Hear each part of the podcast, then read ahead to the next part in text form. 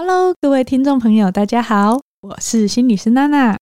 我们之前办过犯罪不思议，还有法克心法的 Live Podcast，很谢谢大家踊跃的参与。这次四月份登场的，终于轮到我跟宇哲上场喽。这次我跟宇哲想跟大家分享的是正向复原力。我们在生活当中难免会遇到大大小小的挫折，不管是职场、人际、家庭，或是教养，可说是人生处处是挫折啊。哲学家尼采也说过：“凡杀不死我的，必将使我更强大。”但重点是如何成为拍拍屁股立刻站起来的那种人，而不是倒地不起的那种呢？在这次的 Live Podcast 中，我跟宇哲将会分享从心理学观点出发。的三个层面来提升正向复原力，分别是增加正能量的吸收、强化自身素质以及降低外在冲击，都是可以在生活中实做的方法哦。欢迎大家在四月十五号星期六的下午两点到四点，一起来温柔而坚定的力量正向复原力 Live Podcast 的现场。报名链接会放在资讯栏中。接下来就开始今天的节目喽。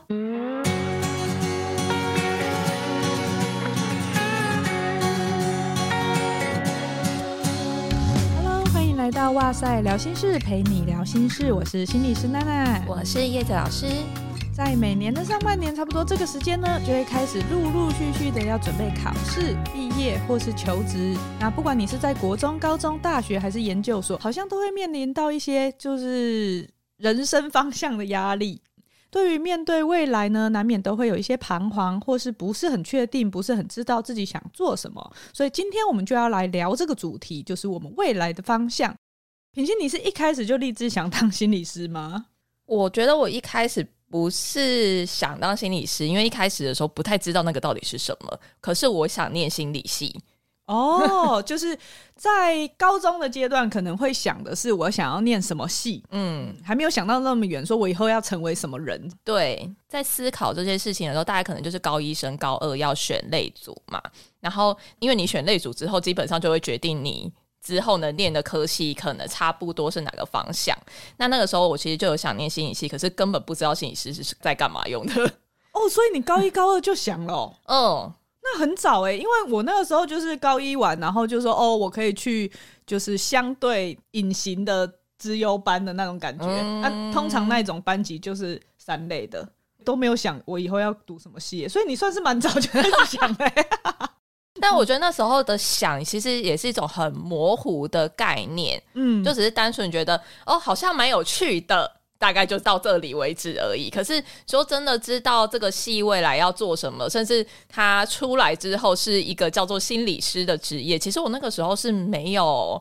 我觉得我应该是不知道，就觉得诶，有一颗小种子在我的心里面，要念什么科系就考试看成绩再说。所以那个时候其实就没有办法念心理系了，因为我是一类的。诶，其实很特别，我那时候有点相反。我说我是三类的嘛。可是我 大学选科系的时候没有想太多，所以我一直以为心理系是一类的，但其实心理系是是三类，只是辅导智商类的才是一类。我我我那这样我真的跟你相反，因为我一直以为心理系是三类，然后所以我念一类不能填。对，所以其实高中生。真的搞不清楚状况。对，以前的资讯没有像现在那么容易，就是上网查，然后都写得清清楚楚的。嗯、以前我们是要拿一大本的简章在那边翻的，然后每一个学校每一个科系，他要哪一些科目，然后他的加权。对，所以我们不是为了在帮自己开脱，但是以前的资讯真的没有那么容易，就是取得跟流通。但是现在的孩子，你也不能说，因为他们资讯好像比较容易查找。就要他们去想好哦，我以后就是充满了抱负，要做什么事情？因为这件事情还是好难哦。对啊，因为其实就算我知道我想念心理系，那虽然我因为资讯不足，不知道原来一类也有，但是我那个时候只是觉得有趣，我其实不知道他到底在干嘛。即使是现在你有这些资讯，其实还是都是一个很模糊的概念，甚至有的。实际上的职业的内容跟你学校学的东西，我觉得还是有一点差异。所以后来呢？后来你是怎么转回心理这条路的？我后来其实是因为我有机会出国念书，那个时候在美国，所以他大学基本上一开始是可以不分科系的。我就是什么都念，然后我那时候就是上了各式各样的通识，每一种类型都有去接触看看。那我一开始觉得我我完全不行的，比如说什么资工啊、电机啊，那个我就直接放弃啊。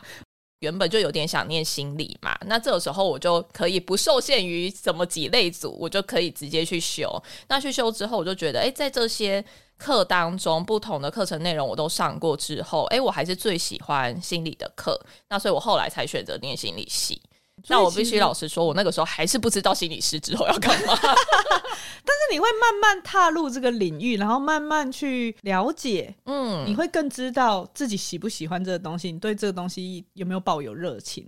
对，而且我觉得，因为我有机会接触不一样的事物，所以我就知道说，那我对不同的事情的感受是什么，然后我才有机会自己去做选择。这个大概就是台湾目前现况跟国外的一些在大学选科系的部分还蛮大的落差的。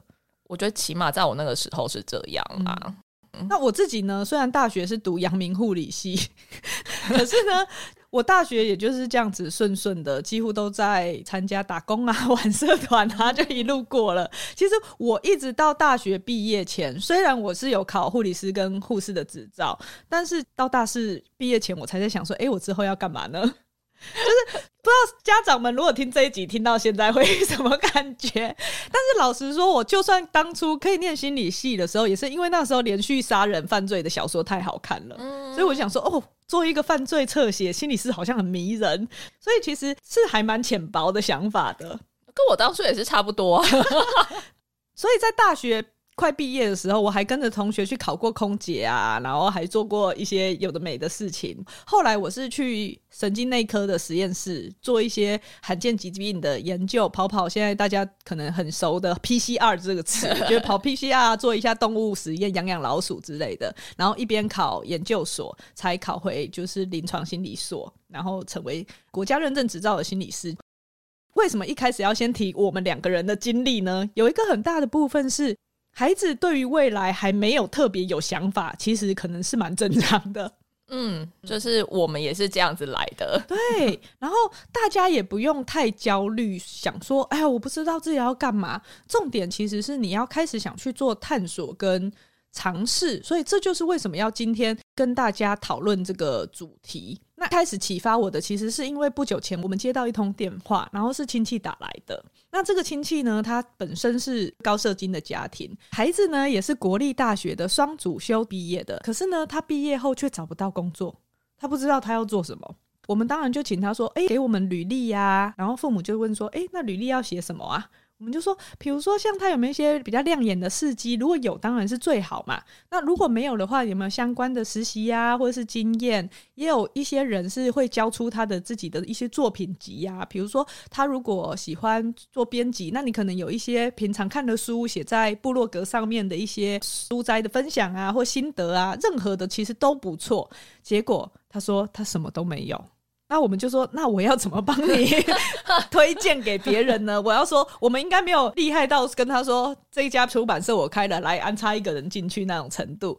后来我们观察啦，其实这个孩子他就是一路听父母的话，然后乖乖读书，成绩不错，乖乖的没有交男朋友，没有参加一些有的没的社团，没有实习，没有投入什么专案，总之就是乖乖的，好像是蛮常见的好学生，对，大家心目中标准最棒棒的好学生那种。嗯、到后来他们决定，他爸妈就说：“那不然你准备考公职吧。”虽然不是说考公职不好哦，但是重点是，其实这个孩子他自己也没有兴趣，他也不想考。大家问他说：“那你到底想做什么呢？”他也就是说：“我不知道。”父母就会觉得说：“我让你吃好的、穿好的，培养你到那么大，你竟然就是后面那句话，可能其实就是有点失望。可是他没有办法说出口。那孩子其实也会觉得很委屈啊！我一听你们说的啊，我乖乖的念书啊，我乖乖的就是乖乖的、乖乖的。结果呢，让我就是想到之前有看过一个文章的标题，叫做“折断孩子的翅膀，你却怪他怎么不会飞”。对，我就觉得这个情境好像有点贴切。近几年大家都会说玻璃心世代，或者是叫雪花世代，就是他们好像特别自卑、迷惘，或者是给人家一种很厌世感，然后缺乏动力，就是好像什么都不想做啊，又又不知道自己喜欢什么啊，只会说不要不要这样的感觉。但是呢，我觉得有时候他们会为这个世代孩子贴上一个抗压力很低、不知足或太敏感的标签，是还蛮不公平的。他们要面对的是结构性的问题。确实，我们现在的经济来讲的话，它的贫富差距是越来越大的，然后文凭也被贬低了。太容易取得了，对，而且不只是台湾这样子的现象而已哦。然后再加上你的技术太旧换新的非常快，有很多东西它是可以被机器或者是被电脑取代的。那就业环境就变得非常的不稳定，因为光是来一个 COVID-19，大家的就业就是整个就动荡非常的大。要是我的话，我也会对未来有一些担心，或是我也会觉得很无力感。再加上你们以前告诉我的那些职业，未来也未必都还会存在，而且会有一直新的职业跑出来。所以呢，对于孩子呈现的这个状态，就家长的观点而言，反而会没有办法理解他们焦虑，会觉得他们就是软烂，他们就是打混。这个现象我们在临床上其实蛮常见到的。你的观察呢，会是怎么样呢？觉得其实我自己在临床上也遇到蛮多这样子的孩子跟家长。还不少哦，国小还比较还好，不过从大概国中到刚出社会工作的各个年龄层，其实都有这样的状况。老实说，不只是现在的世代，我觉得当年高中的我其实也是这样。我有一点点未来职业的想法，我觉得心理系不错啊，可是我没有足够资讯去了解它到底在干嘛，所以。心理系这个东西，它并不足以成为我的梦想，所以当时的我其实并不会去做什么行动来特别去追求这个梦想。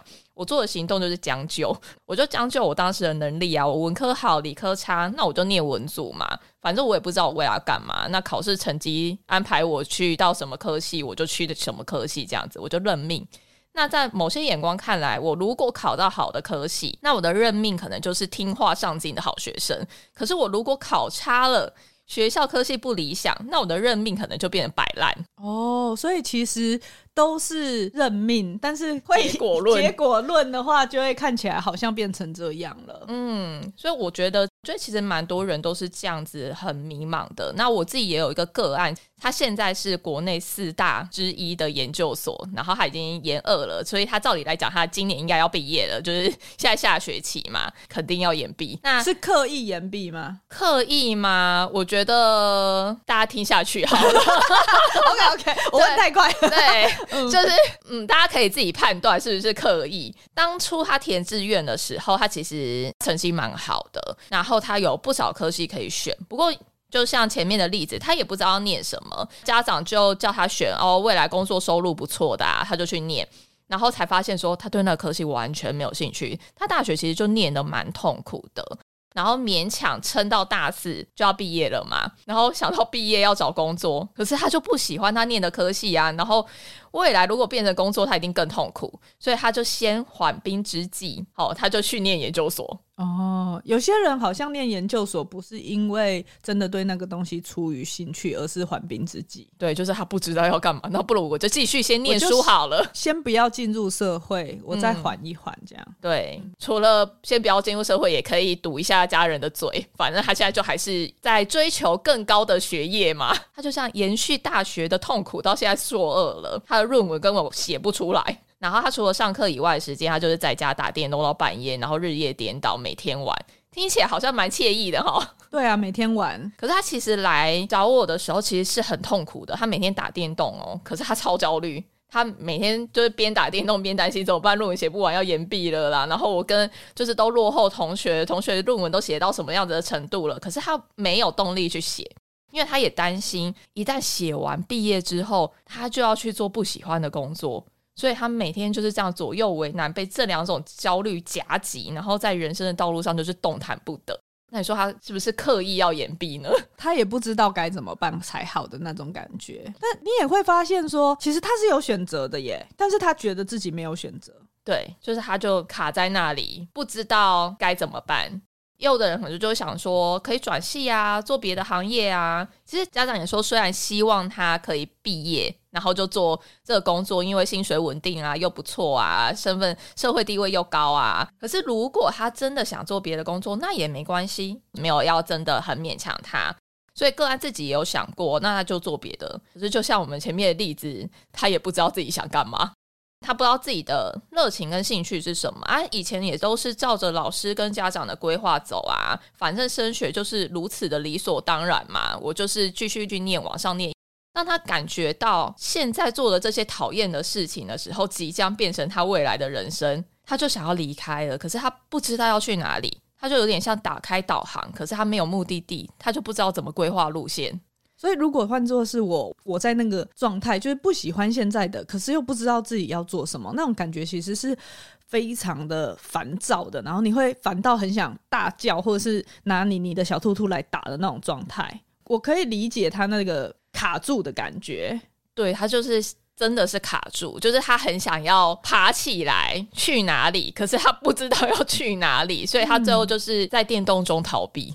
因为我们常常会说，比如说某一些物质啊，或网络啊、游戏啊，它通常会让你那么的着迷，或者是那么的，甚至到成瘾的程度。有时候有一个部分是因为你被某一些想逃的东西推进去，因为他跟你会谈嘛，他应该已经觉察到自己处于这个状态了。可能之前是有点无意识的，只是觉得好痛苦。可他意识到自己这样了，或是我们刚好有听众正在听这一集，身边的人，然后他自己有自觉，该怎么办呢？其实处于这种状况的人是很迷茫的，就是他很想要做些什么，可是又不知道那个什么到底具体是什么，嗯，他就真的是一个模模糊糊的东西，然后不知道自己到底是什么样的人，不知道自己想做什么，然后他可能就眼睛到处看啊，四处张望，想要找方向，可是找不到。常常这样子的人看来看去，却会忘记看向自己。然后，所以我会建议先观察自己每天、每周的行为，你做了什么事，你跟谁互动，你感受是什么，有意识的去觉察自己在做这些事情的感受，你就可以开始观察到你自己喜欢这些事情吗？不喜欢吗？那你是为什么喜欢，又是为什么不喜欢？你可以一直往下问自己，留意自己到底喜欢或者讨厌哪些地方，去探究你情绪的确切的原因。比较容易可以知道自己的热情到底是什么，或者是你的特质到底是什么。因为我常常发现呢、啊，就是类似这种状态的人来到呃治疗室的时候，你问他很多事情，他会跟你说：“哦，不知道啊。”比如说他明明是生气，他就是说我不舒服，就是都用非常模糊的情绪智慧去描述自己。嗯、然后你问他情绪的原因，他也答不出来。所以，其实对于自己本身的这一切，他并没有非常的了解耶。他好像很模糊知道，可是他对于自己的认识是很表面的。包含比如说，那像我们现在在讨论未来想要从事什么样子的工作嘛，那可能会说，诶，那你喜欢什么样子的事情？你有什么样的兴趣？也都是很表面、很模糊的。说打哦，就是喜欢看电影、打电动。你问十个人，十个人都会跟你讲的答案。为什么喜欢打电动？喜欢它的画面呢？还是人物角色的设计呢？还是它在里面这个过程中你的情绪感受呢？这些都是可以自己问自己的方向耶。对啊，因为像很多人都喜欢玩游戏啊，我也喜欢玩游戏，可是你跟我玩的游戏可能就不一样啊。那就可以问自己说：我喜欢打什么样子的游戏？为什么是这几款？他们有什么共同的地方？比如说是收集养成类型的，还是是策略推理、合作竞争、动作冒险？是什么地方在吸引你？为什么？就是某种游戏是可以选角色的嘛，或者是可能大家一起组队玩的？那你通常会选择什么样的角色？有什么样子的能力？你在游戏团队中的定位是什么？为什么你会做这样子的选择？这就可以告诉我们说，你觉得自己可能在担任什么样子的角色定位的时候，是你比较有满足感的，是你比较有成就感的。嗯。那这个就可以给我们一些你未来可以做的事情的方向，或是其实你在这个角色上面其实是有潜力的，然后你在这个角色上面你相对是舒服的。嗯，其实都是可以去思考的。我还有另外会遇到一种状况是，你问他什么，他就说我就是不知道喜欢什么，但是我不喜欢什么什么什么什么。像这种就是可以说，那你讨厌这件事情为什么嘛？比如说你讨厌国文课好了，为什么呢？是因为国文课的内容不实用吗？那你觉得你不如自己读小说哦？还是说你觉得啊，国文课都不像其他课会分组啊，自己一个人好无聊哦？还是说啊，可能你不喜欢默背，你觉得网络这么方便，我就查一下就好了啊？还是说你其实更喜欢听国文课文的那个作者的八卦，或者是怎么写出来文章的过程？可是你不想要去听那些平仄啊、对仗啊，要怎么对这样子？那你同样都是讨厌一件事情，都是讨厌国文课，可是你仔细探讨之后，就可以发现不同的原因，其实也代表不同的特质。那你就可以去摸索出来说，适合你特质的兴趣跟热情是什么。可是重点是你要诚实的去面对自己的这些想法跟感受，那这些反应就可以帮助我们更了解自己。对，我觉得很重要的，其实就像品熙刚刚说到的，就是要先问自己，还有思考这些问题。最基本的态度就是你要先对自己要有好奇心呐、如果你对自己没有好奇心，你怎么会想要知道或更认识自己呢？你要想哦，我们连自己显露在外的身体，有时候都会特别观察，才会知道自己现在的状态了。比如说，你如果不拿着另一个镜子照你的后脑勺，你会知道你后面的头发现在是有点翘翘的，还是顺的吗？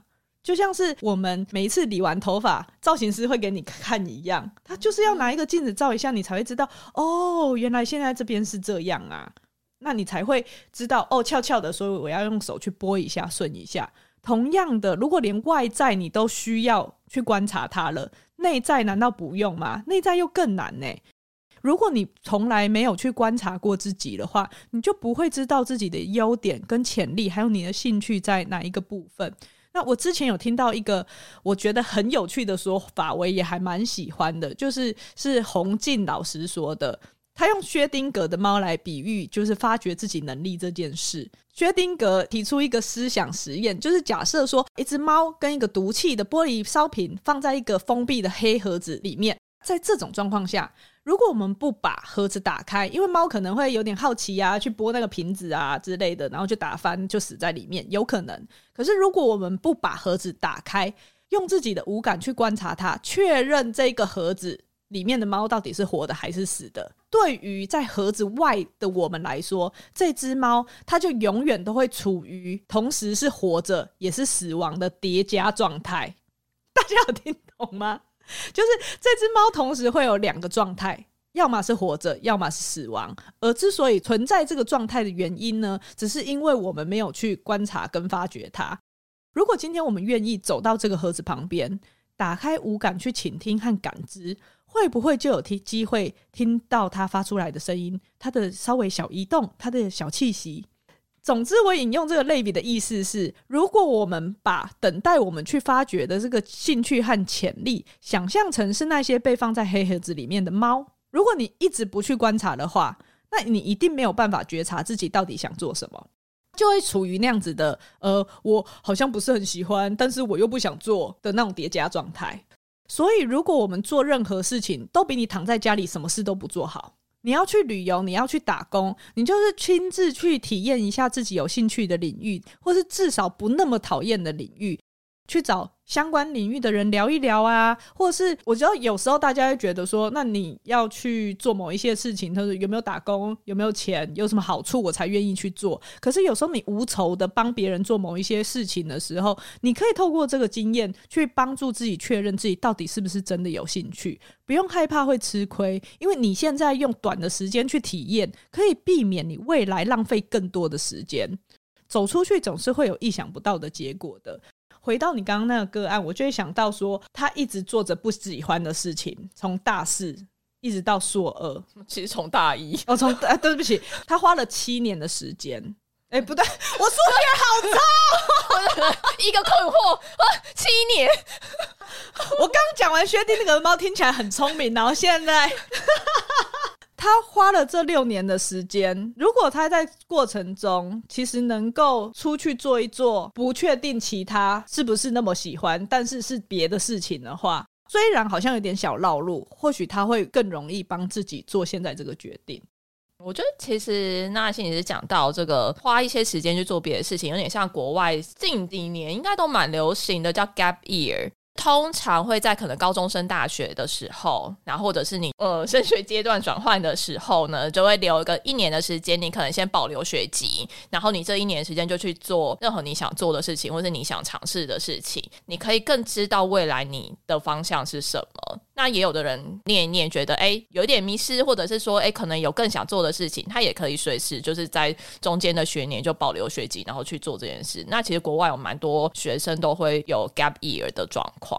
哎，这让我想到前阵子金曲奖的那个新人坏特，他是医学生嘛，可是他中间也有休息一段时间，然后去做任何打工啊，然后任何就是呃自己想要尝试的事情，到底是想做音乐呢，还是继续读医学系呢？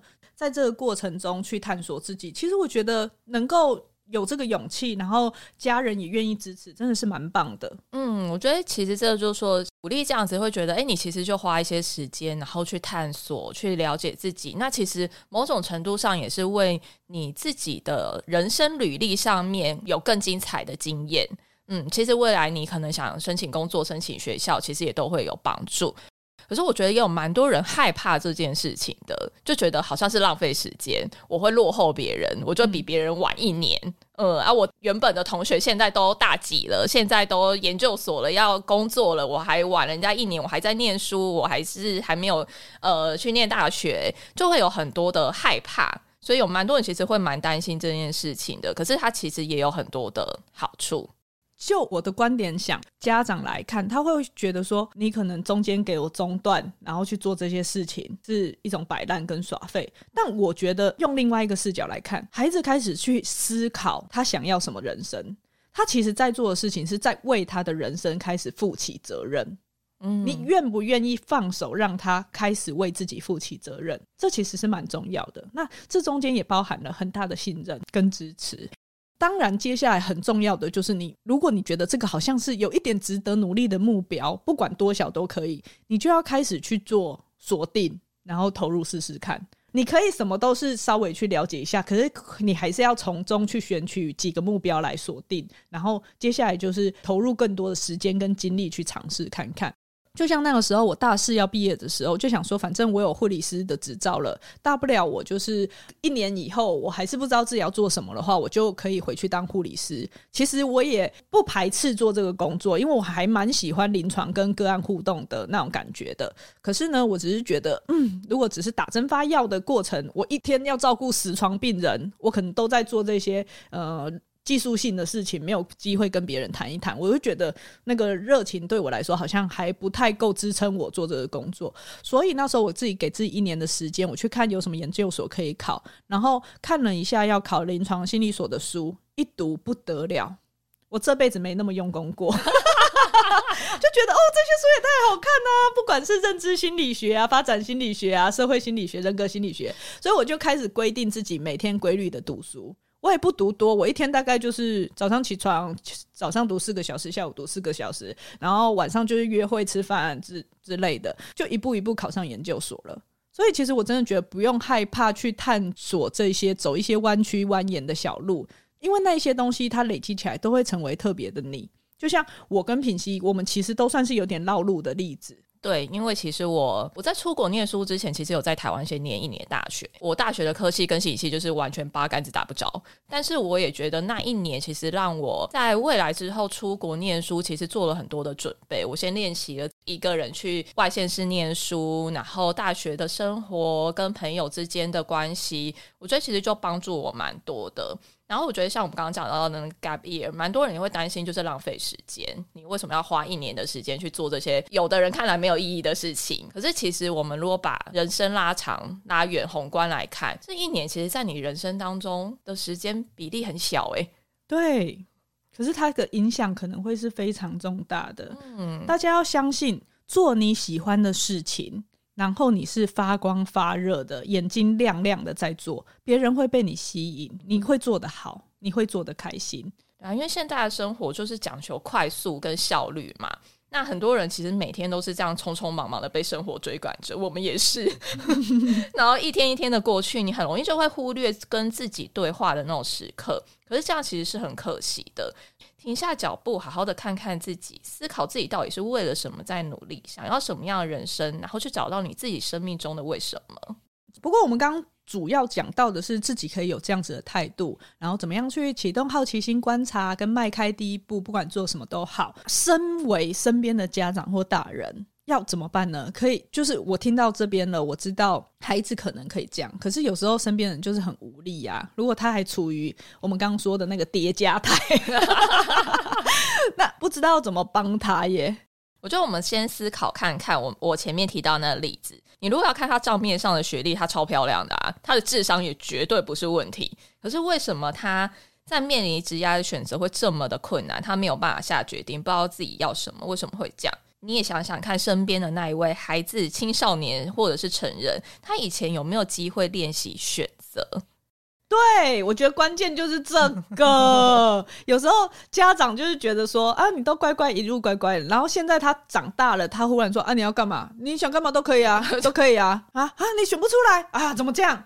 他很衰耶，他没有练习过。对啊，对，所以很多的人他其实以前可能没有机会决定自己的行为，他有没有机会去探索不同的活动跟可能性？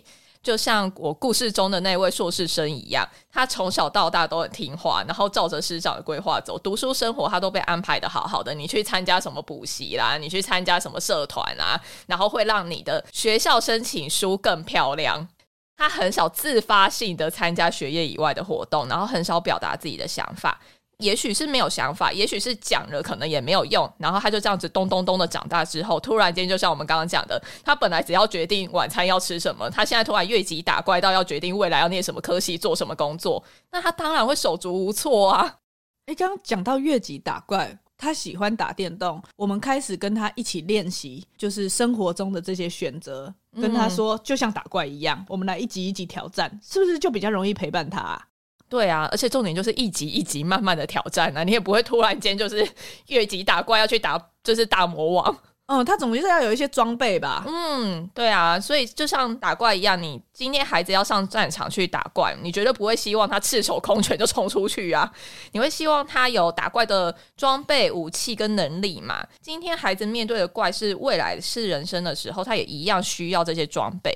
那身为大人可以做的就是协助他慢慢的晋级，去培养这些能力，比如说选择决策啊、参与活动、探索自我、表达思考的能力，要怎么培养？现在就是一定要练习这些机会，这些能力是不会凭空长出来的，他不会说今天哇十八岁生日过了，嘣嘣嘣就突然有这些能力了，所以一定要实际的操作练习，才能成为孩子的能力。哎、欸，所以我刚刚想到，如果最后又是父母先帮他决定说，那你考公职吧，那就一样没有练习耶，因为这不是他的选择啊。对啊，所以如果对于正处在茫然之中，或者是他开始想要改变的人，身为身边的亲友，除了上面说的能力培养之外，我觉得同理也是很重要的。因为常常有的家长可能会觉得说，为什么连这个都没有办法选？连这个都做不到，因为你以前没有让他练。啊，所以要理解对方，他现在是赤手空拳在打怪，而且是越级打怪，他是很无助的，嗯、所以去陪伴对方去探索跟练习，然后给予一些鼓励。其实也可以分享你自己的经验嘛，因为你帮他做了很多选择，你可以分享你自己怎么做选择的嘛。哦、你的选择的那些逻辑背后的原因，你怎么思考的，也可以不带评判的分享。嗯嗯，表现出来说你会接纳他做任何决定，让对方知道说他现在要开始改变，可能很辛苦，可是改变路上会有你的支持。这让我刚刚想到啊，你刚刚说那个家长对于这个硕士生，他们就是说，我还是希望你可以毕业后能够就是有这个稳定的工作啦。不过如果你真的不想做的话，也没有关系。嗯，这个说法其实孩子听到并不会感觉到真正的被接纳做任何决定，还是有某些的期待在身上。对，所以如果他换个说法是，如果你现在还没有想好。我觉得你可以去尝试看看，做任何你想要做的都探索看看。我们慢慢来找到我们想要方向，人生方向，嗯、就是不用加前面那一句的话，会不会他会比较敢踏出那一步啊？我觉得会啊，就是有支持啊，然后有可以去冒险，就是他会觉得说，哎，我有家人的支持，那他们也鼓励我去做这些冒险，他就会更有勇气去做探索，然后不会害怕，可能害怕的少一点啊。因为我觉得有时候不愿意踏出去那一步，是害怕我的选择比你们原本期待的那个看起来没有那么的成就那么高或那么好，然后我也害怕失败，还有很大一个部分，我害怕你们会失望。如果我们先能表达出来，你不管做什么，其实我都会是支持的，我不会失望。你如果挫折了，我会心疼，但是那个不是失望。另外一个，我觉得如果家长自己本身平常会比较不知道怎么样子跟孩子做这些开放性的支持或互动的这个经验的话，就比较少的话，我觉得另外一种就是你可以安排他的朋友，或者是跟帮他介绍一些认识觉得各个领域不同的人，这也是很棒的。我们有时候还是会跟孩子有一个世代的落差啦。那我们看看现代的产业啊趋势的观点也都不同，不如就鼓励他去找朋友。不一定要是那种找学霸的朋友哦，因为有一些家长就会觉得你只能跟第一名的玩，也不是这样哦，就是 就是各种面向的朋友都可以，因为朋友可以帮你接触到不同面向的事物，像是有些朋友刚好擅长料理啊，你在那边跟他就是一起煮饭的过程中，你发现自己不是当大厨的料，可能你至少也学会了怎么样煮个水饺或煎个蛋没问题。而且重点就是，你会发现，你会有机会发现自己不是当大厨的料。但是说不定意外，你也可能在这个过程中发现，哎、欸，你是一个美食评论家，嗯，你你很会回馈别人，或是你很会拍照，就是你你要去经历这些事情，你才会知道自己擅长的到底是哪里，然后不擅长的是哪里。总之，就是跟不同领域的朋友来往，是有机会帮助自己成长，然后也可以跳脱你原本的思考框架的。如果身边的人呢，你就可以协助安排他介绍认识啊，或者是直接去参与一些活动，做一些深度的旅游之类的，你就会有机会可以得到不同的体验跟认识自己另外一种面相。